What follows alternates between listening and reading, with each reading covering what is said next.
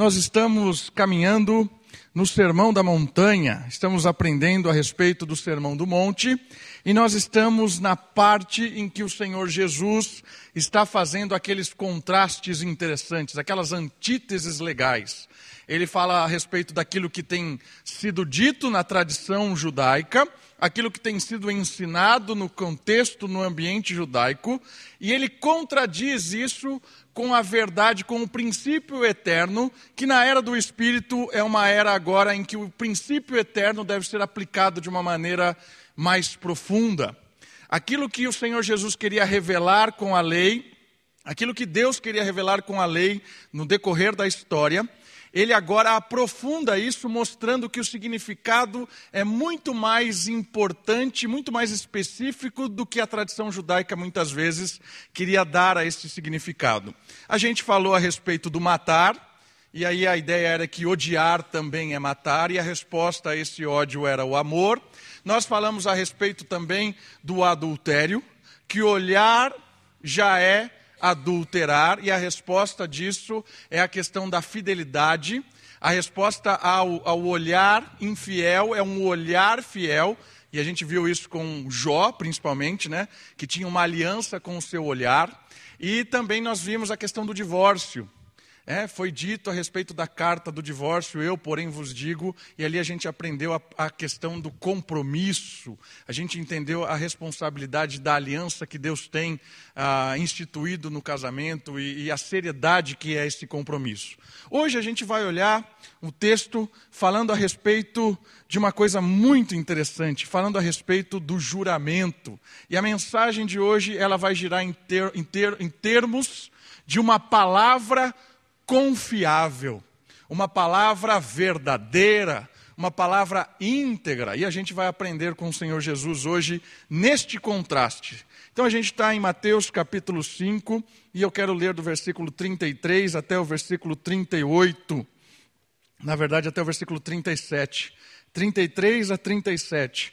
Por favor, você que tem uma Bíblia, acompanhe a leitura e depois a gente vai pontuar e aprender a respeito sobre uma palavra confiável. Diz assim a palavra de Deus: Ouvistes também que foi dito aos antigos: Não jurarás com falsidade, mas cumprirás os teus juramentos para com o Senhor. Eu, porém, vos digo: de maneira nenhuma jureis, nem pelo céu, porque é o trono de Deus, nem pela terra, porque é o estrado de seus pés, nem por Jerusalém, porque é a cidade do grande rei. Nem jures pela cabeça ou pela tua própria cabeça, porque não podes tornar branco nem preto um só fio de seu cabelo.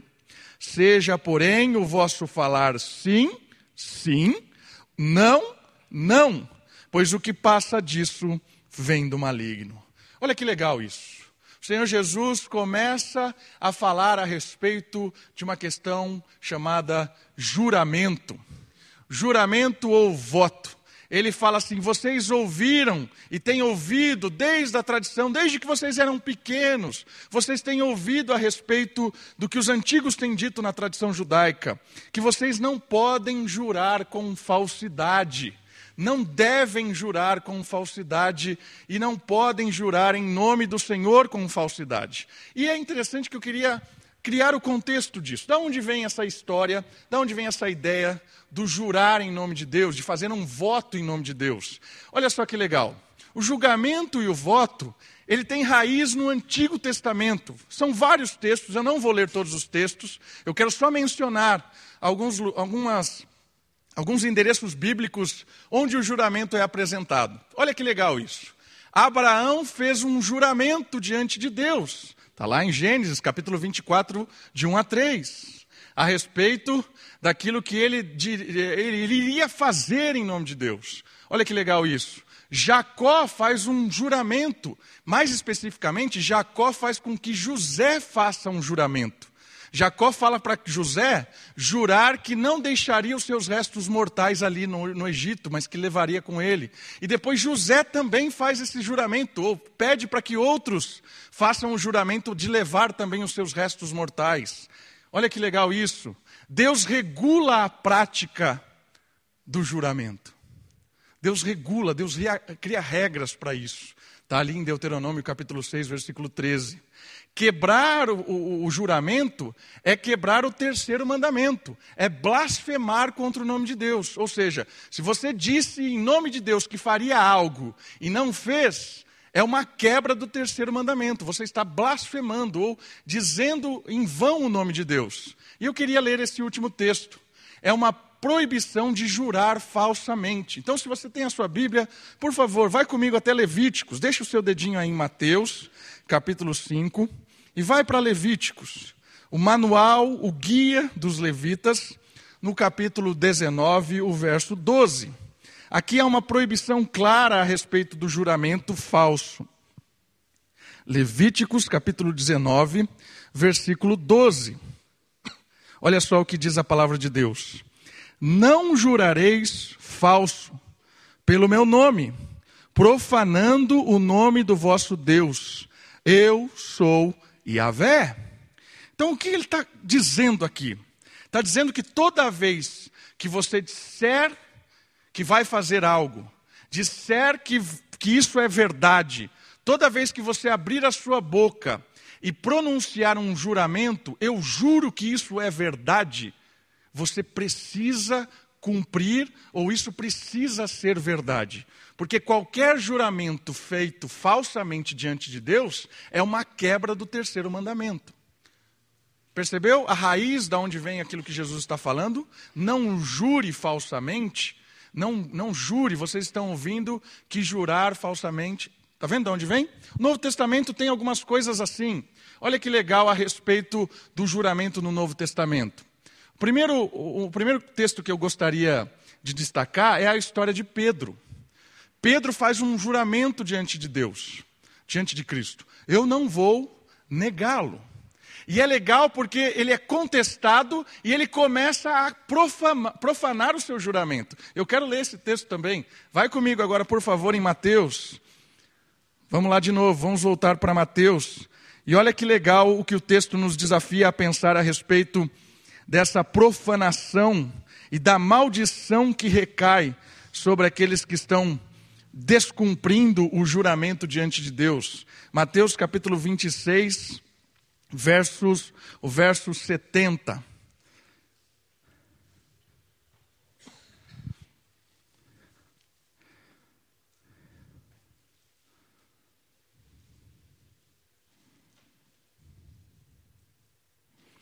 Pedro estava sentado ao lado de fora, no pátio, 69.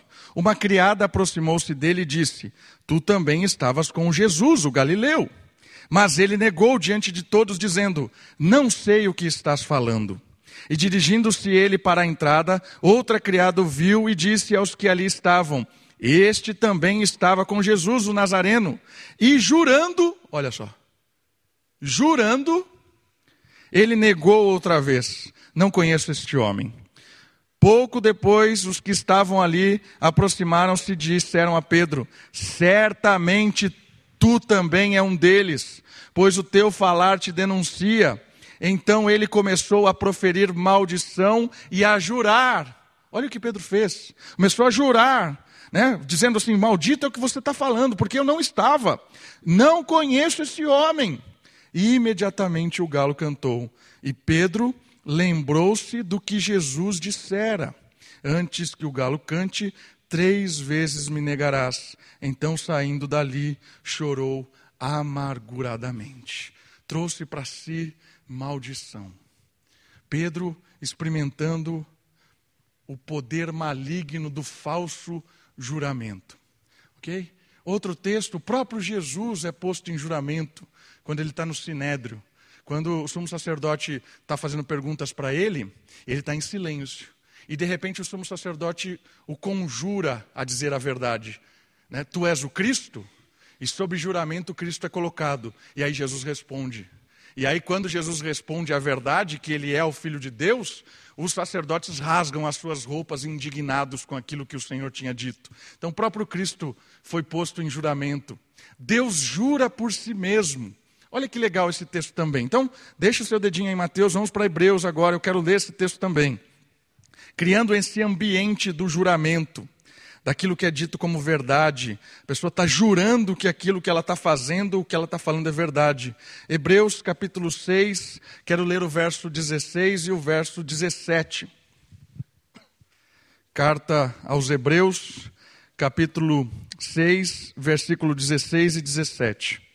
Pois os homens juram por quem é maior que eles, e para eles o juramento para confirmação é o fim de toda a disputa. Assim, Deus, querendo mostrar mais claramente aos herdeiros da promessa a imutabilidade de seu propósito, interveio com juramento. Certo? Deus jurando em nome de si próprio a respeito da sua aliança. Então, o Senhor está falando assim: os homens juram por aquilo que é maior do que eles. Eu, como sou o maior e absoluto, juro por mim mesmo. O que esse contexto do juramento está nos ensinando? Antes da gente caminhar para ouvir o que foi dito. O contexto do juramento está dizendo que essa é uma prática comum. É uma prática comum que o judeu, o ambiente judaico, estava acostumado a ouvir esse tipo de coisa. Fazia parte da, do costume, fazia parte da cultura. Por, por que, que o Senhor Jesus está levantando essa questão então? Porque, olha só o que os fariseus faziam. Né?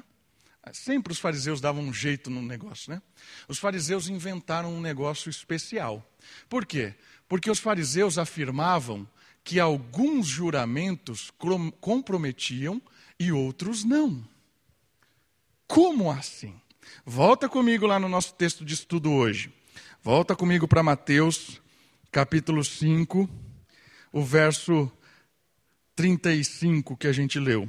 Mateus, capítulo 5, o primeiro versículo do texto de hoje.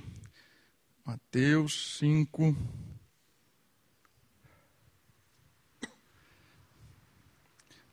Desculpa, na verdade é o 33. Ouvistes também que foi dito aos antigos: Não jurarás com falsidade mas cumprirá os teus juramentos para com o Senhor. Olha o jeitinho judaico do negócio. Os judeus criaram um método de quebrar os juramentos. Porque o judeu é esperto, né? E o judeu ele é bem malicioso, porque ele manipulava as escrituras do jeito dele. Então lembra que a gente está vendo que os judeus ele criavam um jeitinho para dizer que cumpria o mandamento de Deus, mas na verdade ele não cumpria. Então o, o que, que o judeu fez aqui? O que, que, é, o que, que era costume? O único mandamento, o único juramento, melhor dizendo, que não se pode quebrar é quando você jura em nome de Deus. Agora, os outros juramentos podem ser quebrados. Certo? Então, isso está dizendo ali, ó, alguns juramentos te comprometem. Aqueles que você jurou em nome de Deus, esse te comprometeu. Esse você não pode quebrar de nenhuma forma. Mas aquilo que você jurou em qualquer outro nome, isso tem um jeitinho, isso dá para dar um jeitinho. É isso que eles estavam fazendo. Isso quer ensinar o que para nós? Que na verdade eles não estavam cumprindo o princípio de dizer a verdade e de, e, e de se comprometer em fazer algo verdadeiro. Eles estavam dando um jeito de manipular as escrituras. Eles estavam dando um jeito de mentir, olha só, de mentir de forma legal. Mentir de forma em que as pessoas ficavam assim, não é que você está dizendo, é, faz sentido. Entendeu o que eles estavam fazendo? Manipulando as escrituras. Na sociedade judaica existiam aqueles que enganavam com sua lábia e habilidade com a escritura. Deixe o seu dedinho e veja comigo esse outro texto que é muito, muito desafiador, olhando a prática deles. Vamos para Mateus, capítulo agora 23. Mateus, capítulo 23, e eu quero que você preste atenção como eles agiam nesse texto. Versículo 16. 23, a partir do versículo 16. Ai de vós, guias cegos, que dizeis: se alguém jurar pelo santuário, isso nada vale. Se alguém jurar pelo ouro do santuário, fica obrigado a cumprir o que jurou. Olha só que malandro. Insensatos e cegos. Qual é maior? O ouro ou o santuário que santifica o ouro? Então o, o judeu está dizendo assim: ah, se você jurar pelo santuário, Agora, se você jurar pelo ouro, ou seja, se você disse que vai pagar, você tem que me pagar. Né? Por isso que não tem judeu pobre. Se você disse que vai pagar, tem que pagar. Certo? Cegos, qual é a maior, a oferta ou o altar que santifica? Portanto, quem jurar pelo altar, jura por ele e por tudo que está sobre ele. E quem jurar pelo santuário, jura, jura por ele e por aquele que nele habita. E quem jurar pelo céu, jura pelo trono de Deus e por quem está sentado nele. Ai de vós, escribas e fariseus, hipócritas, porque dais o dízimo da hortelã, do endro e do cominho, e omitis o que há de mais importante na lei, a justiça, a misericórdia e a fidelidade. Deveis fazer estas coisas sem omitir aquelas. O que o Senhor Jesus está é, dizendo é o seguinte: vocês ouviram que essa prática é comum, essa prática de jurar e não cumprir de dizer que é, uma palavra é verdade, mas não, não agir com verdade. Vocês estão vendo que isso é comum. E tem gente especialista em fazer isso e armar que as escrituras, dar base bíblica para mentira. Os judeus estavam dando base bíblica para a malandragem que eles estavam fazendo de manipular a verdade. E o Senhor Jesus agora vai confrontar. Eu, porém, vos digo.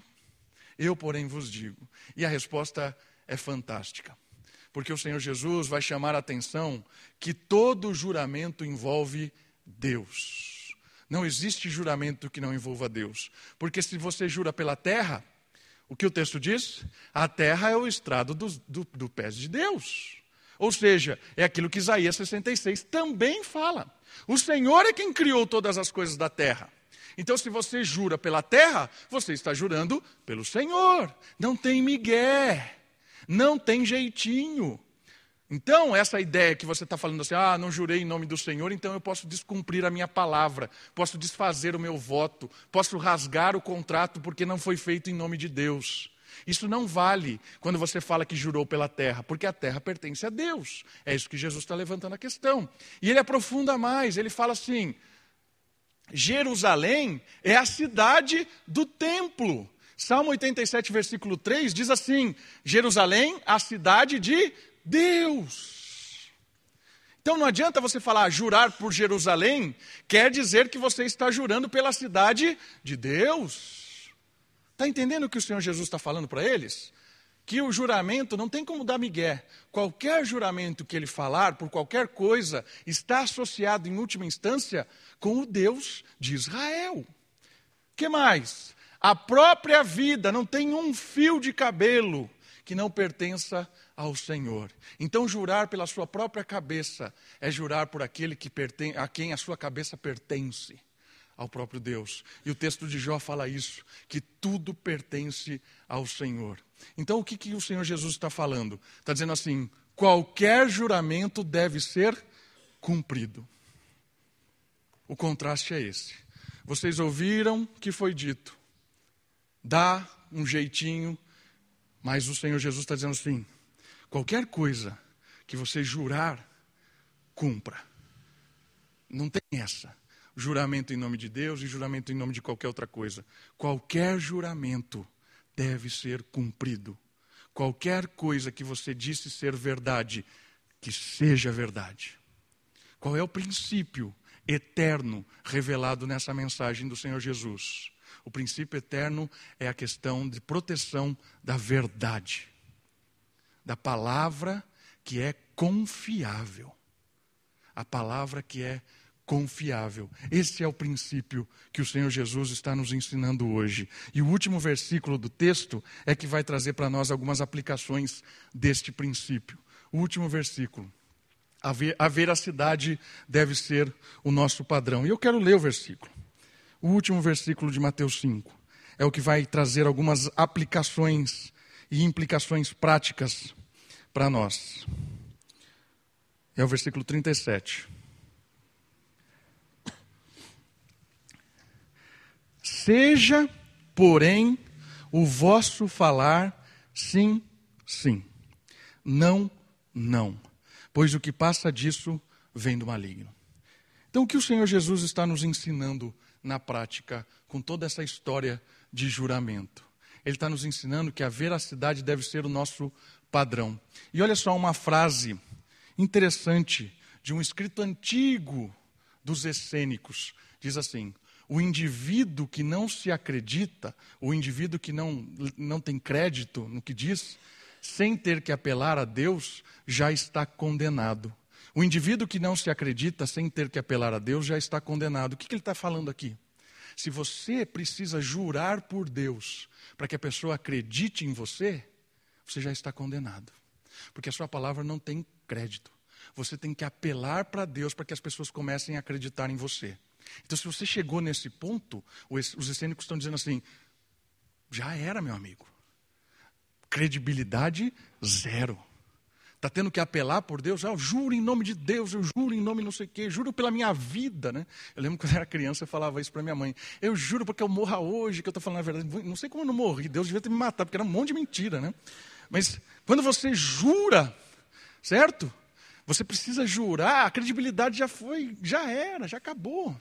Né?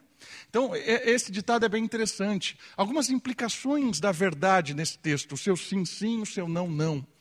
A verdade é o instrumento libertador de Deus. Esse é um princípio fundamental desse texto. A questão que o Senhor Jesus está querendo nos ensinar é que a verdade liberta. Conhecereis a verdade e a verdade vos libertará. Em primeiro lugar, a verdade nos liberta da mentira. A, verdade nos liberta do engano em que nós vivíamos quando éramos filhos da desobediência.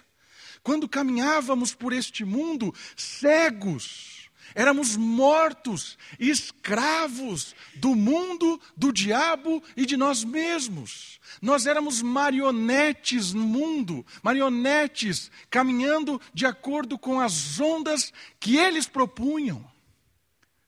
Mas a verdade chegou de uma forma a quebrar essas correntes da escravidão da mentira. E a verdade nos libertou dessa história fantasiosa que o mundo tem acreditado a nós. A verdade nos libertou desses enganos que nós caminhávamos nessa vida. Então, em primeiro lugar, a verdade de Deus nos liberta da escravidão do pecado. A verdade de Deus nos liberta da ilusão deste mundo. A verdade de Deus nos liberta das propostas indecentes deste mundo. A verdade de Deus nos liberta de nós mesmos. Não tem por que ficar querendo viver uma vida de mentira, escondido atrás de máscaras, porque carregar uma máscara é terrível. Não precisa, porque a verdade de Deus tira todas as máscaras e este Deus perdoa, restaura e reconstrói as pessoas atrás das suas máscaras. A verdade é libertador, meus irmãos. A mentira parece algo que nos livra, mas a mentira é perigosa. A mentira é o escape alternativo. E às vezes nós optamos pela mentira porque achamos que optar pela mentira nos, no, está nos dando algum tipo de vantagem. Não vamos prestar contas, ou não vou ter que fazer alguma coisa, não vou ter que pagar algo. Eu opto pela mentira e parece que essa mentira me livrou de algo.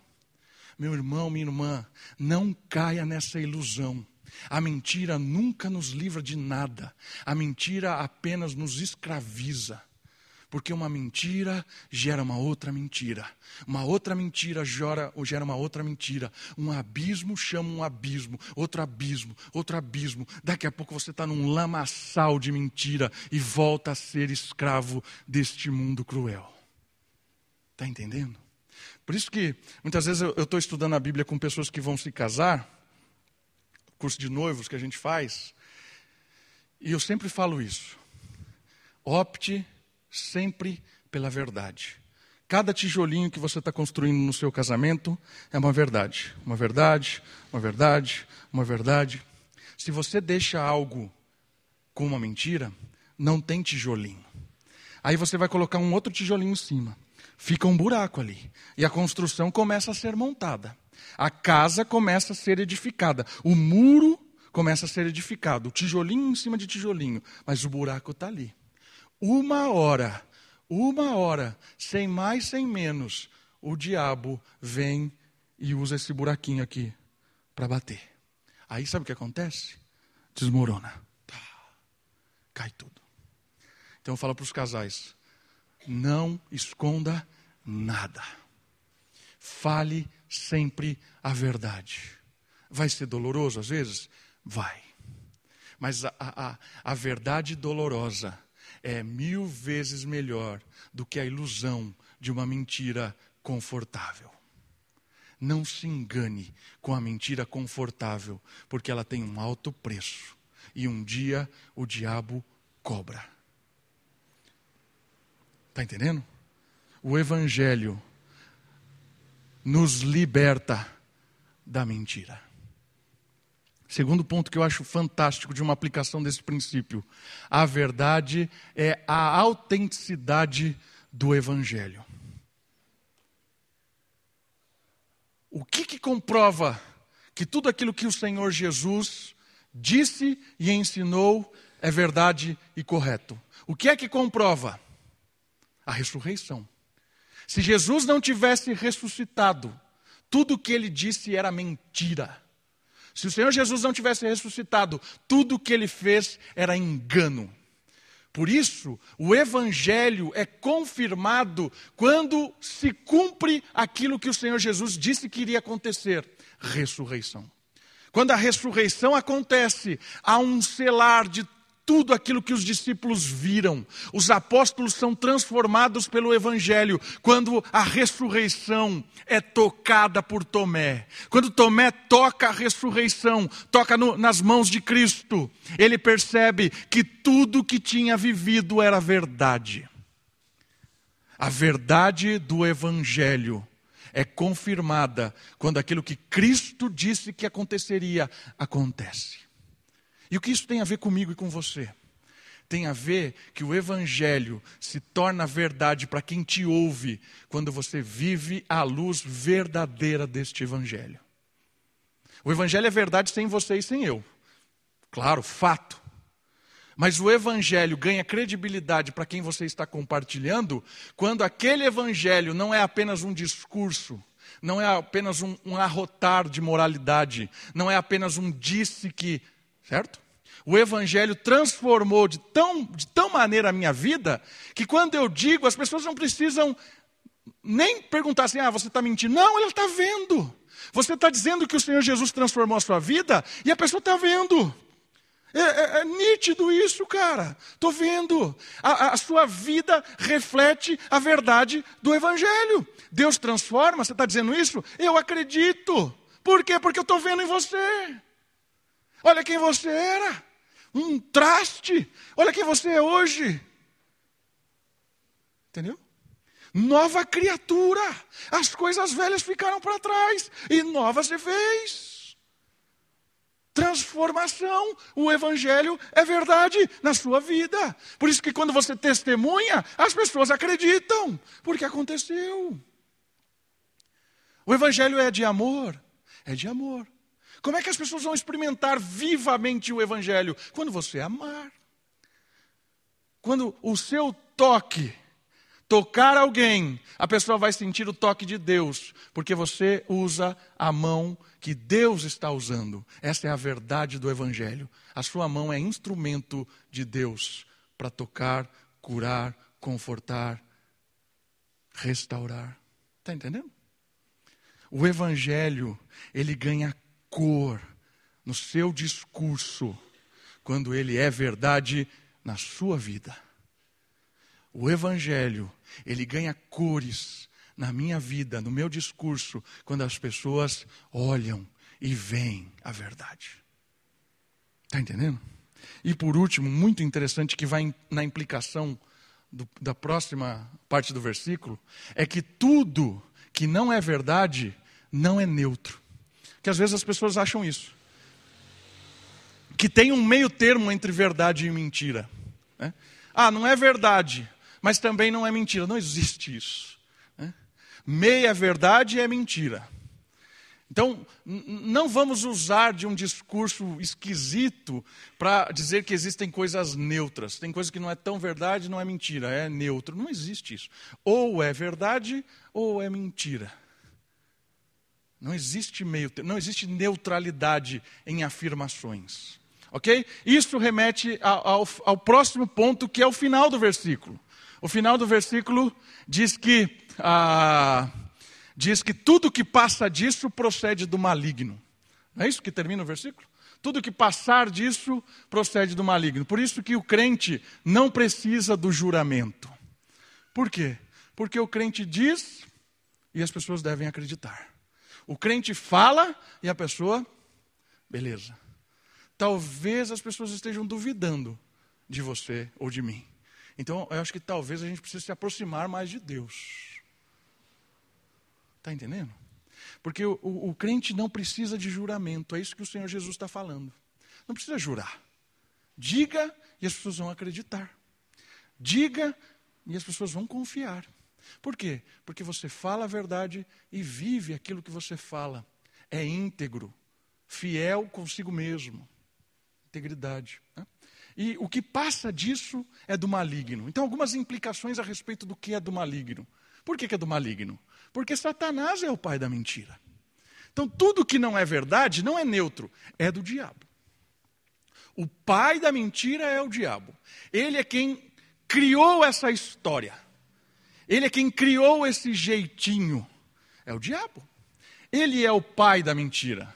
Por isso que o que procede disso, da verdade, é do maligno. Ele enganou Eva. É? Não vai acontecer nada. Você acha? Você, ao contrário, se você comer esse fruto, você vai ser como Deus. É isso aí, Eva, manda ver. Ele acusou Jó de egoísmo. Quando o Senhor Deus fala para Satanás: Vistes o meu servo Jó? Íntegro, reto, temente a Deus, que se desvia do mal. Você viu? Aí o que, que Jó faz? O que Jó faz? Não, o que o diabo faz? Também você dá tudo para Jó. Se você tirar uma coisa, ele não vai te adorar mais. Ele é egoísta. Ele não está te adorando. Ele está adorando as coisas que você dá para ele. É isso que Jó, é isso, é isso que o diabo fala para Deus naquele discurso. E aí Deus fala para ele: então vai lá, tira tudo e vamos ver o que vai acontecer. Satanás manipula a Bíblia, meus irmãos. Quando no deserto, a palavra de Deus não diz isso, Senhor Jesus. Ele manipula as Escrituras para o próprio Cristo. O, o diabo, ele distorce as Escrituras para o próprio Cristo, meus, meus irmãos. Por isso, Olha só, o que passa da verdade, o que, o que vai além da verdade, é maligno, por quê? Porque muitas vezes nós somos tentados a validar o nosso pecado com a Bíblia. É o pai diabólico que é o mestre nisso. Às vezes a gente quer achar um versículo bíblico para dar base àquela bobagem que eu estou fazendo. Todo mundo está dizendo que está errado. Mas eu acho que não, porque eu sou o teólogo e aqui a Bíblia está dizendo, olha só. É, dá um jeitinho bíblico para se confortar na mentira. Tem gente que estuda a Bíblia para fazer isso, vira especialista nisso. O nome disso era fariseu. O fariseu fazia isso. O fariseu era especialista na Bíblia. Ninguém conhecia mais da Bíblia do que o fariseu, irmãos. O fariseu e o escriba, eles eram conhecedores de tudo da Bíblia. Tinha fariseu que sabia o Pentateuco inteiro, decor. Decor, meus irmãos. Sabiam todo o Pentateuco, os cinco primeiros livros da Bíblia, decor. Era um especialista em Bíblia, mas também era um especialista em manipular as Escrituras. Conhecer de Deus que não gera quebrantamento e submissão gera arrogância e pessoas diabólicas. Está entendendo que o Senhor está desafiando ali o fariseu a pensar? Meu amigo, você não é íntegro, está falando para o fariseu. Você está manipulando as escrituras. Não é isso que a Bíblia está dizendo. Pai da mentira, ele encheu o coração de Ananias. Né? O diabo encheu o coração de Ananias e Ananias foi lá e mentiu diante da igreja toda. Ananias morreu por causa disso. Cheio da mentira diabólica no coração, ele foi lá e mentiu para o apóstolo Pedro e caiu duro. Pai da mentira. E por último, a manifestação máxima da mentira por próprio Satanás se chama o homem da iniquidade. Quem é o homem da iniquidade? É aquilo que muitas vezes a gente conhece como o anticristo. O anticristo, o melhor termo bíblico para ele é o homem da iniquidade. O homem da iniquidade é, é a expressão máxima da mentira que vai surgir na última geração. Na última geração, a expressão máxima da mentira vai surgir como um homem habilidoso, conhecedor das Escrituras, manipulador da verdade e que vai enganar muita gente. A expressão máxima da mentira é o homem da iniquidade, é o anticristo que vai surgir na última geração que viver nessa terra.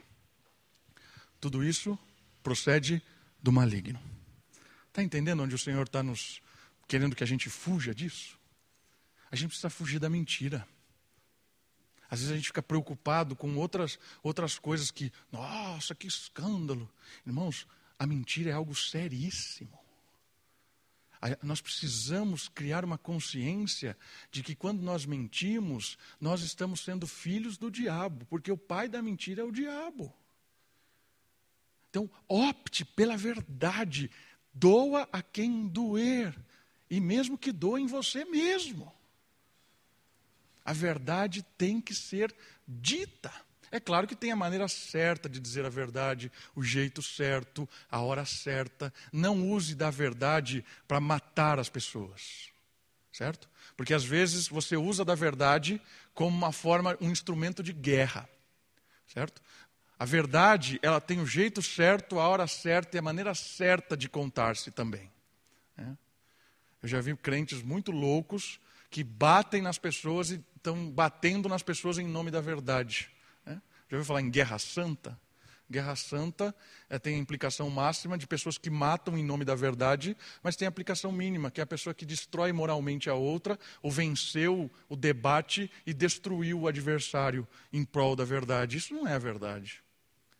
A verdade, ela transforma primeiro quem, quem, quem, quem foi liberto por ela.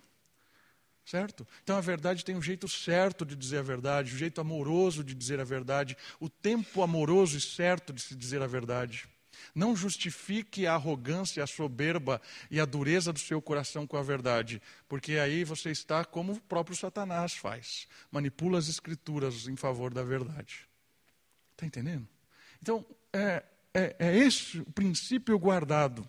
Irmãos, você pode esquecer qualquer coisa que foi dita hoje à noite. Só não esqueça uma coisa: diga a verdade. Viva a verdade. Que as pessoas tenham credibilidade em você. Que a sua palavra tenha credibilidade. Disse, não, não preciso nem conferir se é verdade. Eu acredito, você disse é. Você, é isso? É isso mesmo. Aconteceu isso? Aconteceu isso. Acabou. Resolveu. E eu queria terminar com dois versículos. Dois versículos. O crente foge da mentira. Eu quero ler Zacarias 8,16 e eu quero ler depois Efésios 4,25 e a gente vai terminar com esses dois versículos. Primeiro vamos para Zacarias, por favor. Zacarias, capítulo 8 versículo 16.